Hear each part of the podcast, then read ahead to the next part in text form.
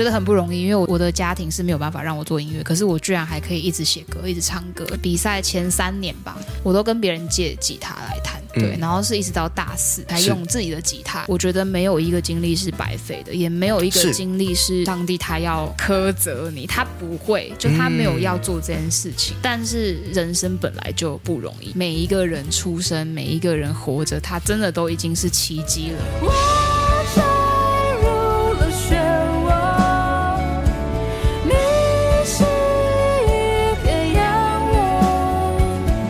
欢迎收听收看音乐新鲜人，我是主持人 Jeff 黄介甫。今天坐在旁边这一位，其实算是在两三年前已经在世新电台访问过。这一次换了场地，然后你也发了专辑，从单曲到专辑，一定有很多很多故事。他是幼童，欢迎，Hello，音乐哎，音乐新鲜人，大家好。是的，哎，你有记得名字？是幼童，这个值得一个掌声。OK，那我也记得你的专辑叫《光阴》，因为就在我手上。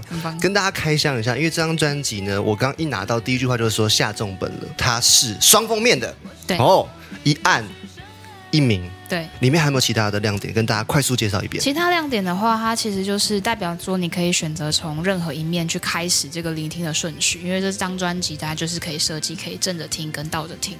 然后里面呢，各自的有一个胶片，就是底片的胶片。头跟尾的时候呢，这个封面看进去的这个其实是。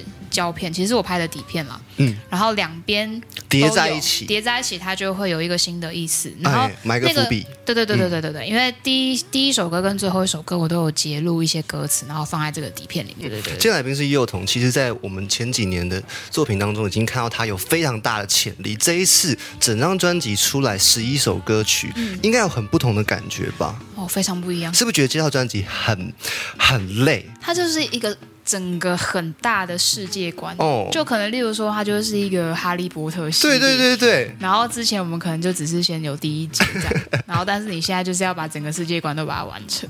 那你觉得经历过这一招之后，如果有朋友跟你说他想要做专辑，想要做音乐，你会劝他说缓缓，还是说去做去做？哇，这水真的很深，就是应该是说，我觉得要想清楚。嗯，对，我觉得有梦当然很好，但是就是踏实的过程很不容易。这个梦怎么开始的？专辑从什么时候就觉得说我好像要做一个完整的作品集，不是一首单曲而已？嗯，其实应该说，我觉得这都是每一个音乐人都拥有的梦想吧。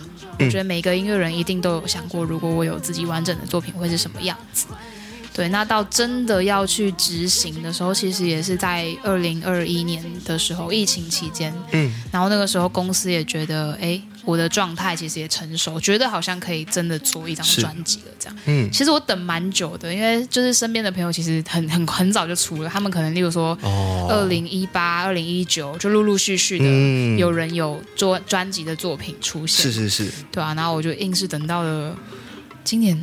我觉得有很多的音乐人，他们可能是练习生状态，或者是他们已经是比赛的冠军或常胜军，像你的状态。可是他们仍然在等，在一个等一个成熟的时机。对对。二一年对你而言是一个很大的转捩点，对，或者说二零年，对，在疫情开始，跟疫情之后，没错，算是一个重生的旅程吧。是，嗯，是。而且把光跟音结合在一起，光音也代表着时间，没错。这一整张专辑，我觉得最有趣的东西是。幼童在设计的时候，他让他的整个曲序啊，不管你是正着听、倒着听，正着翻这本书、倒着翻这本书，都合理，都可以通，对，非常厉害。想了很久，就是要让它不能有刻意的顺序。哦。对，就是你要正的是顺的，然后倒过来也要是顺，可能也是我的矛盾，然后也是我呃面对的那个。就例如说，我觉得我自己是一个很悲观的人，但身边的人都觉得我乐观。哦，然后所以我们就里面就有一个乐观跟悲观的探讨。然后，或者是说，我在面对爱与被爱这件事情，我以前的想法跟现在的想法已经截然不同了。以前怎么想？现在就是以前就是不雕花。然后现在我就是可能另外一首歌的情境比较多。对，不掉花是你大概在几年前的一首创作。二零二零年有发，然后是二零一八的创作。嗯，对。然后其实过了那么多年，其实经历了很多事情。现在怎么想？现在真的就是不掉花的另外一首歌，就是落花归尘。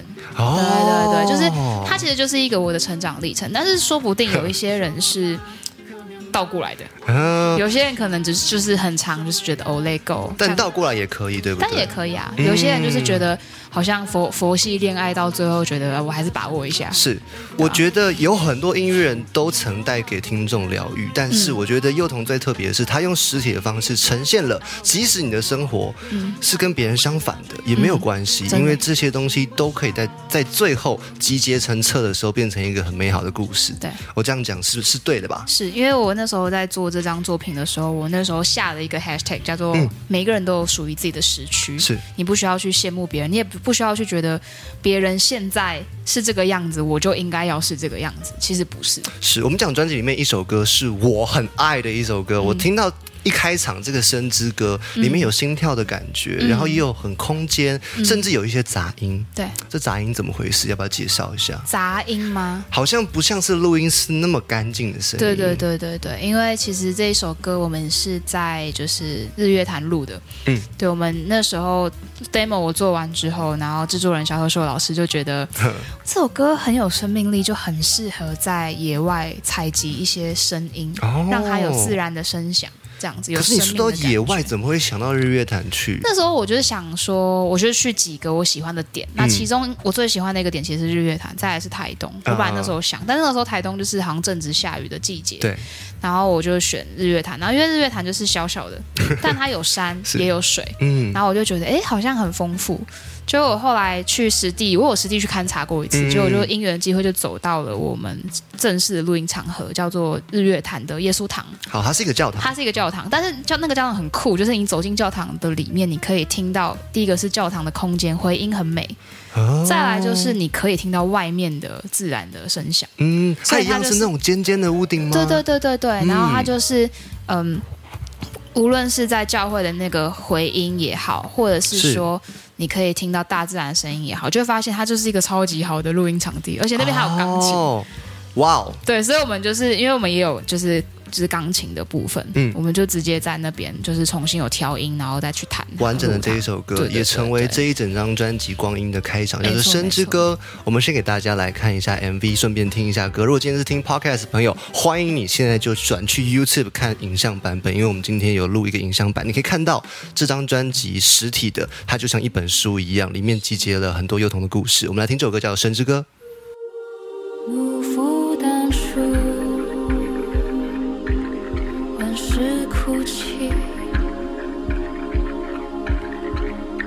皱着眉头，睁开眼睛，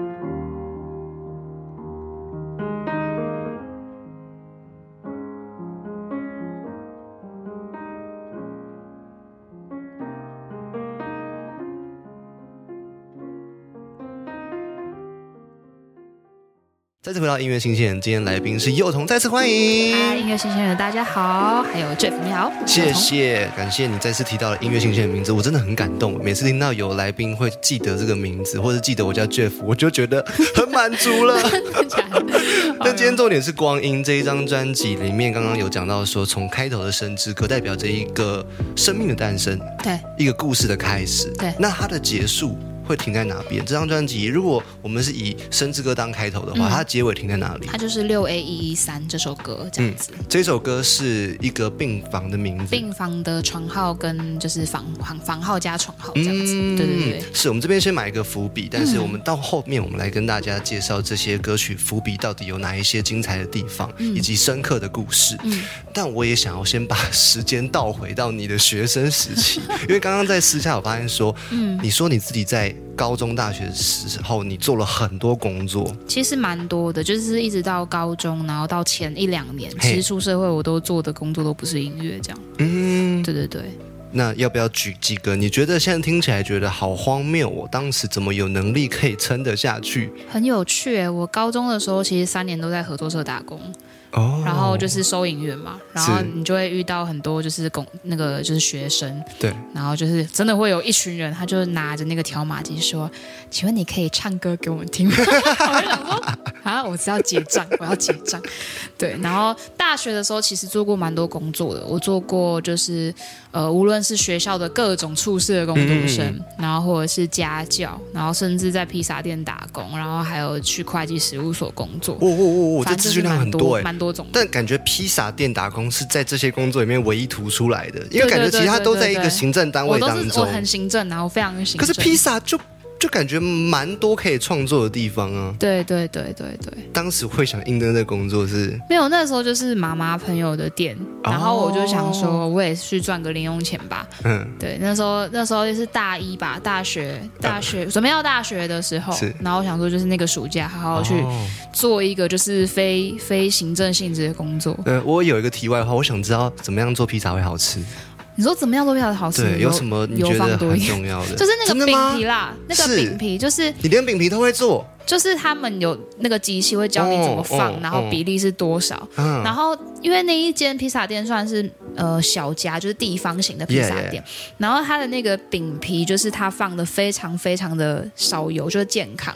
所以就相对来说，那你就是比较一下，你吃这个这一家的披萨跟其他家披萨的的感觉，就是例如说像呃必胜客，它的那个就比较比较好吃。饼皮很好吃。对，就就知道什么比较多啦，它就可油可能能放的比较多，但是可能如果说嗯你要换另外一种形式，像那种窑烤披萨，它可能就不需要这么油。对对，反正就是你看个人口味咯。对对对对对，但是你就是可以去调整。然后我们那时候在做的时候，也是可以做很多实验，就是你突然想加什么，啊，你最喜欢的口味是什么？最喜欢的口味，我记得他们家店里有一个什么泰式的 口味。是哦，对对对对对。那时候就开始玩这种异国对，然后他那个时候还拿皮蛋来，呃我们来试试看这个皮蛋。然后我想说，哇，对对对，所以现在看到就是必胜客出新的，我就觉得你就觉得啊，这我做过了，我做过了，以前，还放过我就觉得皮蛋呢。蛮荒，对，我觉得蛮荒谬的。但这我就觉得哦，好像不意外这样。那后来走着走着走到音乐路，是因为嗯比赛开始吗？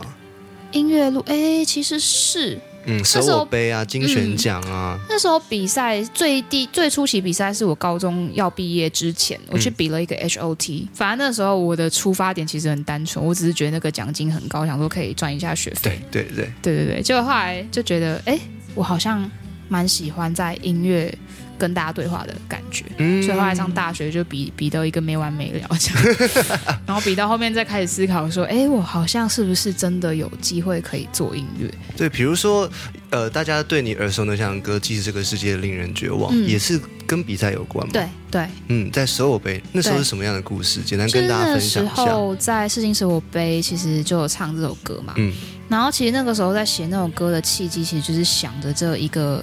比赛的历程，嗯我觉得很不容易，因为我的我的家庭是没有办法让我做音乐，可是我居然还可以一直写歌，一直唱歌。是不是有个买吉他的故事？对对对对对，我我怎么还记得？你很厉害。对啊，我两三年前访问你的时候，对对对，我那时候就是会自自己自己用自己的钱买吉他，嗯然后那个时候大学比赛前三年吧，我都跟别人借吉他来弹，对，嗯然后是一直到大四，就是即使这个世界恋装那个时候比的那一年，我才用自己的吉他嗯，对去弹这样子。从别人的吉他弹到自己的吉他，从自己的吉他写出了创作，从单曲变到专辑，这是幼童的故事。嗯我手上这张专辑《光阴》，你花了几年的时间走到这里？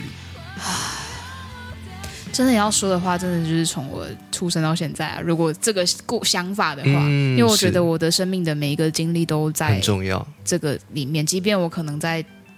呃，词曲本身没有明写到它，可是是。有一些背后的想法跟一些历程，其实真的就是我到目前为止的生活。哦我相信，我相信。嗯。那若从比赛开始说到你嗯有被公司肯定签下来，嗯到这张专辑发行，嗯，实际上过了多久？很久诶，从二零一八嗯。到现在，哦，嗯，五年。也五年内。嗯，对，而且中间制作的过程，可以说心情应该是还蛮多转折的吧。嗯，因为一张专辑要发行，不是只有我有创作我就可以发行，哦不是，要别人肯定，要有贵人支持。比如说没错。萧贺硕老师，嗯。还有他会演示英雄，从之前在那个呃光害的时期就跟你合作，对。然后后来很多像《生之歌对对》对。还有《十》对，全部。都是他编的。张全部都是他负责制作这样子。嗯，听说《十》这首歌还把他搞到头很痛，对所以说想要放很多反转的声音。对对对，讲回你的音乐的故事，嗯，一定有很多是让你快乐的部分，所以你才想要继续做吧？不然这嗯五年当中怎么撑过的？我也不知道，因为前面你说你是一个，你觉得自己相对是一个悲观的人，是但应该有快乐的部分。就是应该是说，我觉得这个世界真的太悲观了，然后唯一嗯可以让我快乐，好像就是音乐。当时的想法，哦，对啊，那我觉得就是真的在音乐的当中，就是即便我可能唱着这些很悲观的人生，嗯，但是你就会发现音乐有一个魔法，就是无论好或是坏，它都可以在音乐当中变成美好的事物。包含你记录下你痛苦的故事，也是一种释放的旅程。对它也是往快乐更靠近。对，但是音乐做着做着，会不会感觉到压力超大？因为你不知道未来会怎么样。哦，真的是，就是直到现在嗯，都还在想这个问题。怎么办？有没有什么是支撑你走到现在的？当然，家人一定是一部分，是是妈妈是一部分是，是是，信仰呢？对你而信仰言，一定啊，它占了非常大的一部分。嗯，你说，对，我觉得就是应该是说，在这个信仰的里面，其实会从我的很多歌里面听得出来，就是、呃，我我是一个走到尽头，真的就是大家走到尽头，一定都会不知道要怎么办。是是是，对，然后但是这个信仰是帮助我在每一个尽头都还可以持续的创作，嗯，即便是我妈妈过世前最艰难的那段日子，像《生之歌》那时候创作的契机，其实是我妈讲了一句话，她就说：“其实我这辈子做了很多很多让自己后悔的事情，可是我唯一不后悔的是把你生下来。”嗯，然后你去思想这些话的时候，你就会觉得，哦，原来我的生命是这么珍贵。即便我不看好我自己，或是即便我觉得我现在这样子的光景，我没有办法继续做完成我的梦想，或是去做我想做的事情。是甚至有时候你会某个程度你会对自己觉得可能唾弃或是很负面，都有可能，会很讨厌自己，有可能啊，你就会觉得哇，我现在怎么这样？但这好像是大部分哎、大部分都会这样而，且尤其学艺术的朋友，好像更容易会到这种状态八成的生活都这样很。容易真的会这样。嗯，但是就这个信仰会帮助我，就是永远都要重新检视、重新去看。这么核心的一个价值，嗯总会有摇动的时候。哦有没有什么时间你觉得哇，我真的没办法去想象为什么我要这么相信？对，一定会的。例如说面临妈妈过世的那个阶段，嗯或者是你怎么想？我就觉得。哦，那是一定啊！你就会觉得说，哇塞，这是我弟，就是我唯一，就是跟我那么亲的亲人。对，嗯，但是其实慢慢走到今天，我真的觉得，就是即便可能现在某几个部分我都还不是那么明白，嗯，但是我永远相信一件事情，就是就是从我这几年走的这些路，我觉得没有一个经历是白费的，也没有一个经历是是上帝他要苛责你，他不会，就他没有要做这件事情。嗯，但是人生本来就不容易，每一个人出生，每一个人活着，他真的都已经是奇迹了。嗯那其实活着的每一天，大家真的都不容易。嗯可是，在这个不容易之中，我永远相信，就是你每经过一个不容易，你的独一无二好像又再更具体了一点。嗯，更有光彩。对，因为你就会发现说，即便好，例如说我们都是音乐圈的人，嗯或是一样都在艺术圈或怎么样的，即便是同一个生活圈或不同生活圈，嗯每一个人真的都不一样，而且每一个人的原生家庭啊、背景啊、想法、啊、都不一样。即便你在做同一件事情，你可能都不一样。那你就会发现，没有一个人是经验经历是重复的。不管你今天是不是在这个信仰，或是你没有信仰，嗯或是你相信你自己，嗯，都要知道说，没有事情是绝对绝望的。就是一体两面啊。是的，就是一体两面，没错。嗯那我我们讲回创作这件事情好了，刚刚讲的比较像是你的理念，嗯但是在创作上面应该有一些的架构，嗯是曾经被哪一些的偶像吸引，嗯或者是你想要致敬，嗯，对。OK，这个架构其实是是我在疫情期间那时候大家都在家里很恐慌的时候，对对。嗯但是那个时候对我来说反而是一个精神时光屋，因为我就是我终于可以好好休息，去看我想看的影集什么的。哦因为平常太忙看了什么影集？然后我就看了，就是那时候就看了很多诺兰系列的电影，嗯因为我就觉得，哎，我我想要写的专辑可能跟世最近那个。诺兰拍的电影奥本海默《奥本》，对对很好对，看，很好看。哦，我他有去看过，天能嘛，对，然后所以我那时候就看了《天能》嗯我那时候一直你看得懂吗？呃，我第一次的时候也是跟大家看完就想，对我是谁，我在哪，刚刚发生了什对，他就是设计要你看两三次的然后你对我就很想去了解，后来我去找彩蛋，然后我看完彩蛋我就哭了，我就觉得好感动。哦。然后别人就想说：“哈，你在感动什么？”哪一个人讲彩蛋讲的最好？你觉得倚天人这一部，感觉你很爱这一我部我看很。多，我看很多人的，我都觉得都蛮一个彩蛋？就是我我忘记是谁说的，反正就是哦他看完之后，我就有重新理解之后，我又再回去看一部、啊一一遍，我就哭了。哦，那个点是什么？应该是说，就是你知道里面有有一句很经典的台词，就是就是是就发生的事情就已经发生，它一大意是这样，就是发生就是已经发生了。嗯那你就知道这个这这个影集的就是原原本的背景是有两派人马，一派的人要让世界末日发生，因为觉得后面的人生太糟了。对，然后另外一派的人就是我要阻止这件事情发生。嗯可是其实之所以能这样演戏，就是因为世界末日不会发生，哦，因为世界末日已经发生，你就不需要演这些东西了。对但你演到最后发现世界末日没有发生，其实其实早就都决定好了。哦，对，然后你就会发现，因为他们那个时候会有那个时时间反转的东西嘛，对就是大家头很乱的地方，对，就是有些人会正着讲话，倒着讲话，然后正着做事，倒着做事，然后你去推他们的.战术逻辑是什么。然后我就在这个已经发生的前提之下去看着这个正着时间跟倒转时间的人在那来来去去，那你就会发现哦，即便这都已经是决定好的人生。一定大家都说这个宿命都已经是决定好了，是可是为什么大家都还这么认真在当下？对，那有些人可能是我不知道我接接下来会如何，可是我就把握每个当下。哦可是有一个场景我最感动的就是 Neil，哦，就是那个主角旁边的那个，就是罗伯·帕丁森演的那个。是是是，对对对，他其实那个时候在。呃，战争的时候就是有顺行时间就一起打嘛，大混战，超级乱。然后，然后我永远记得，就是那个时候就有一个门没有开，嗯。然后就是就是后来就是那个倒转时间的人有开了门，嗯。就倒他本来是死了，但是他倒起来开了门，然后哦然后就是他才可以去打敌人这对样子。对对对对，就后来就是战争结束，世界末日没有发生的时候，Neil 就要回去那个反转门是。去做那个开门的人，然后倒下。哦，每个人还是有自己的使命，对，所以你就会知道说，其实他知道他接下来要嗯，这就是命定了。对，就是你知道，即便你要面对的是死亡，哦即便你知道，但是你还是会选择做这件事情。今天来宾是幼童，我发现一件事情，不好意思，我这样讲，你刚刚在讲天能的时候，比你讲专辑的时候眼睛发抱歉，亮很多。抱歉。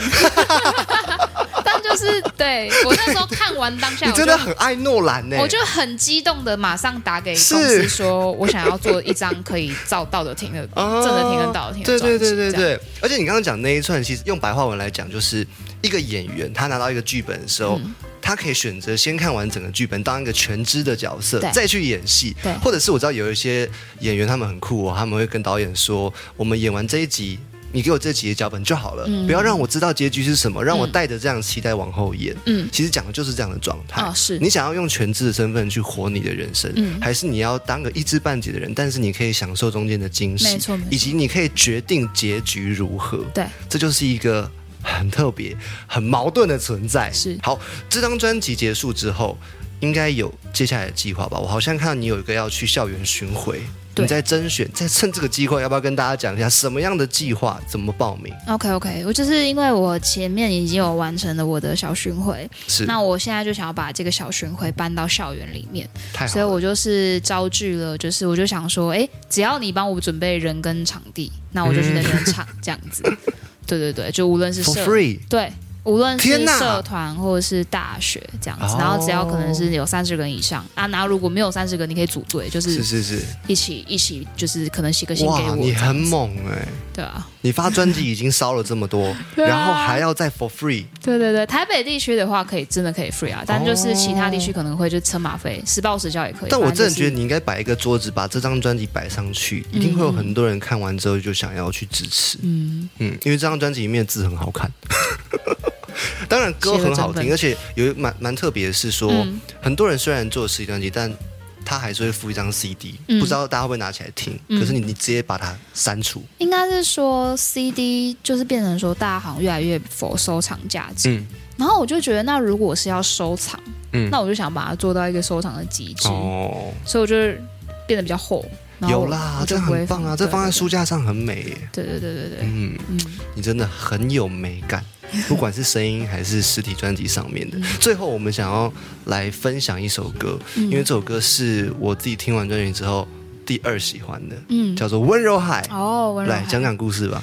哇，就是拍子很复杂的一首歌。